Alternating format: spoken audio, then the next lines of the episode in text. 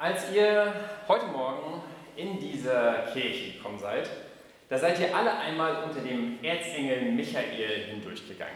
Also mindestens alle, die heute durch das Westtor gekommen sind, durch den Haupteingang.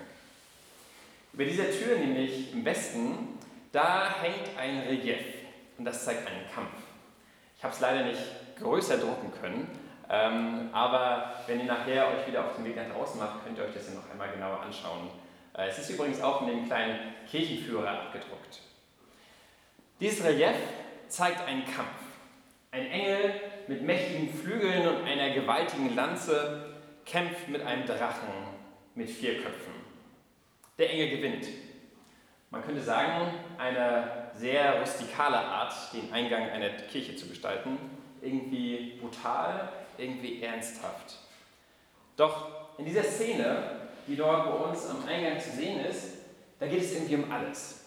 Da geht es um Gut gegen Böse, das, was dem Leben dient, gegen das, was dem Leben feindlich gesonnen ist. Ja gegen Nein, Engel gegen Dämonen, Gott gegen Teufel. Diese Szene stammt direkt aus der Bibel. Sie steht in Offenbarung 12 in den Versen 7 bis 12. Dort steht. Dann kam es im Himmel zum Krieg. Michael und die Engel unter seinem Befehl kämpften gegen den Drachen und seine Engel. Der Drache verlor den Kampf und wurde aus dem Himmel vertrieben. Dieser große Drache, die alte Schlange, die Teufel genannt wird, oder der Satan oder der, der die ganze Welt verführt, wurde mit all seinen Engeln auf die Erde geworfen. Dann hörte ich eine laute Stimme durch den Himmel rufen. Jetzt ist es geschehen. Die Rettung und die Kraft und das Reich unseres Gottes und die Macht seines Christus sind da. Denn der Ankläger unserer Brüder, der sie Tag und Nacht vor unserem Gott verklagte, wurde auf die Erde hinabgeworfen. Sie haben ihn durch das Blut des Lammes besiegt und dadurch, dass sie an der Botschaft Gottes festhielten und bereit waren zu sterben. Freut euch, ihr Himmel, und ihr, die ihr in den Himmeln wohnt, jubelt. Doch über die Erde und das Meer wird Schrecken kommen. Denn der Teufel ist voller Zorn zu euch hinabgekommen und er weiß, dass ihm nur wenig Zeit bleibt.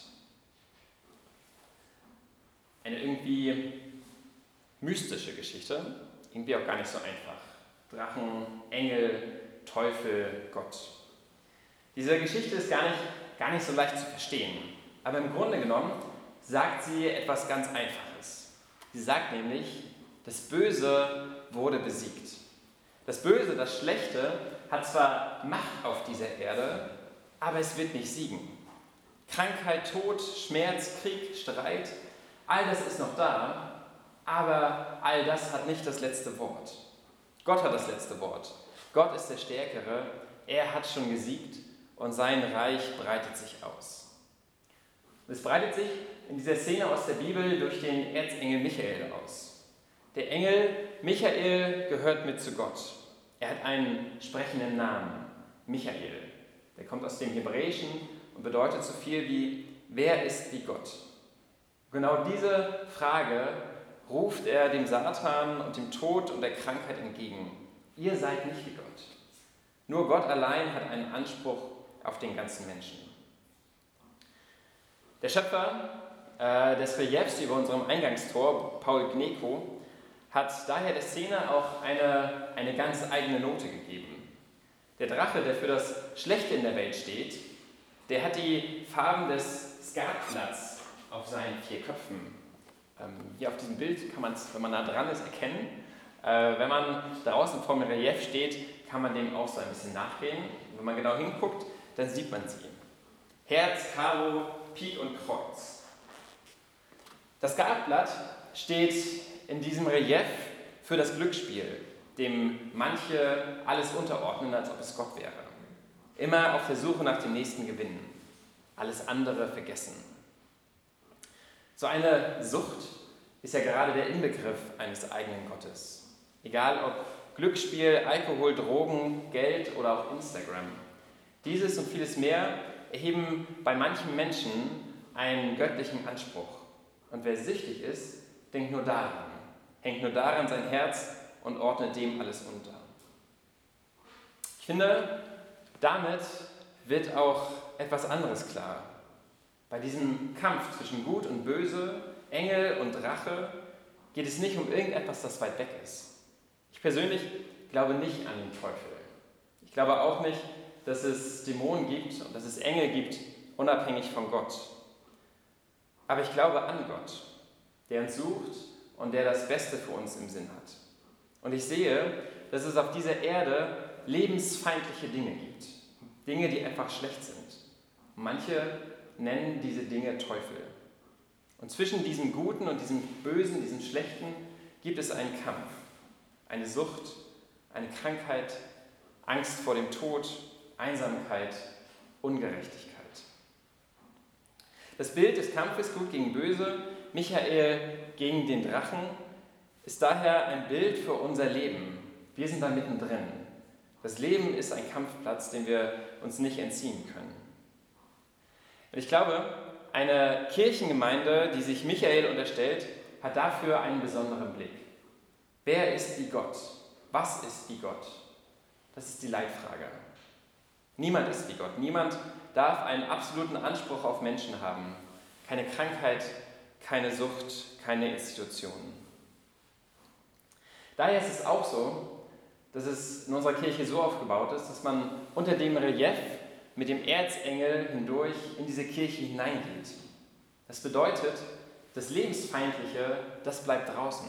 Und wer hier reinkommt, der geht stattdessen auf das Kreuz zu, auf Jesus Christus. Damit soll eigentlich ausgedrückt werden, hier drin ist ein anderer Raum. Das Lebensfeindliche soll draußen bleiben.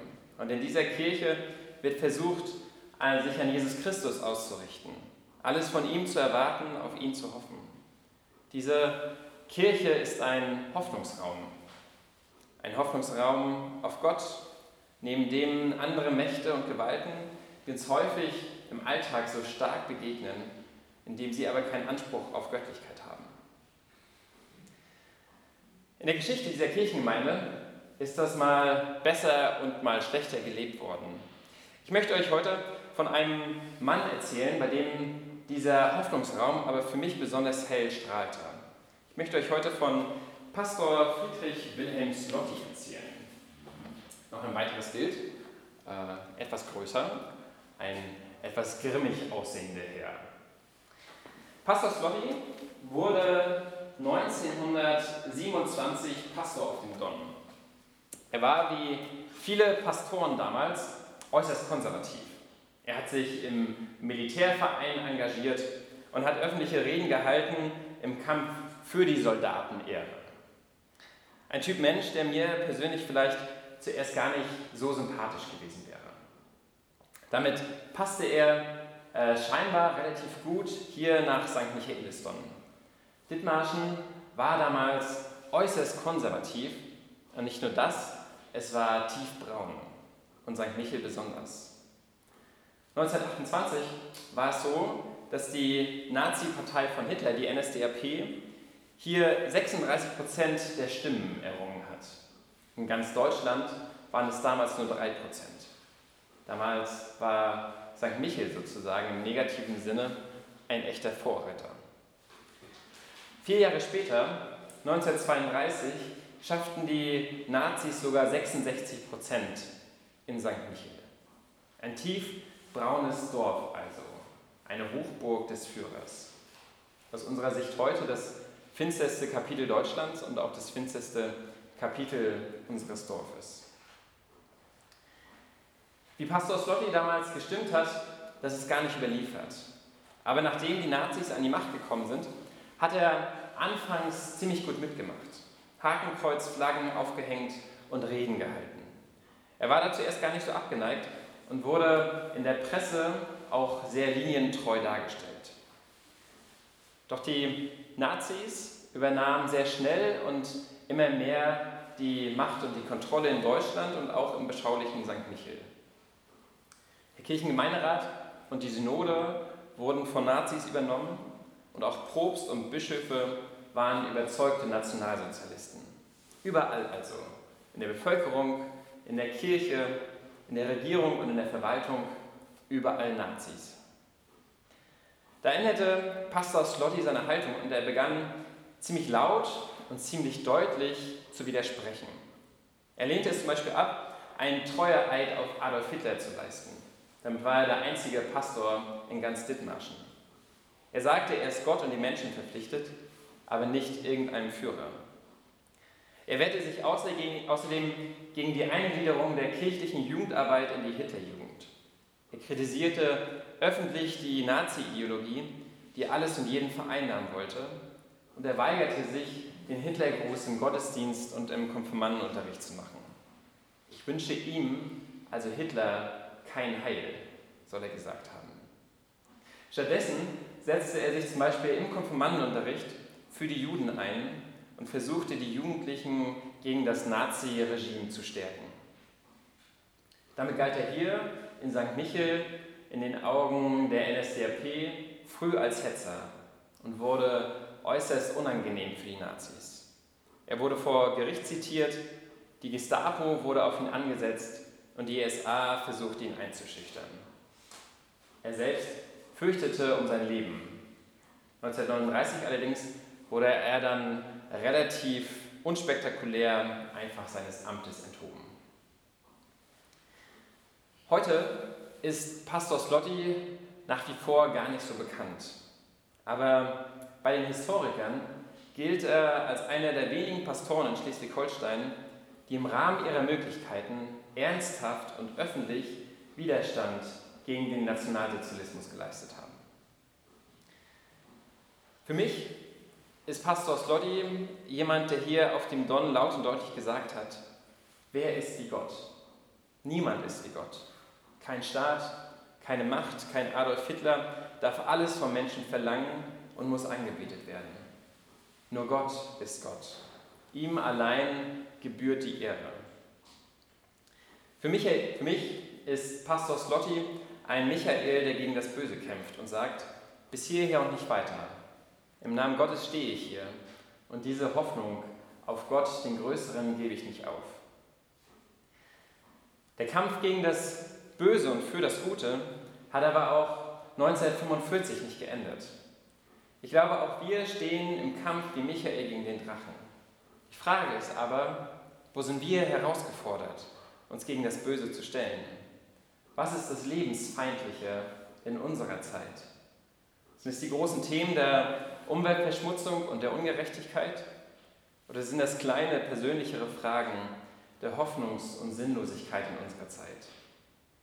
Welche Gruppe droht heutzutage unterdrückt zu werden? Für wen muss man sich eigentlich stark machen? Im Vater unser werden wir gleich wieder beten, dein Reich komme. Doch ich glaube, das Reich Gottes beginnt nicht irgendwo, es beginnt hier bei uns. Es beginnt in uns. Es beginnt da, wo wir, wie Michael, rufen, niemand ist wie Gott. Keine Sucht, keine Krankheit, kein Staat, keine Gewalt. Das Reich Gottes beginnt da, wo wir uns gegen das Schlechte in der Welt einsetzen und für das Gute im Namen Gottes. Amen.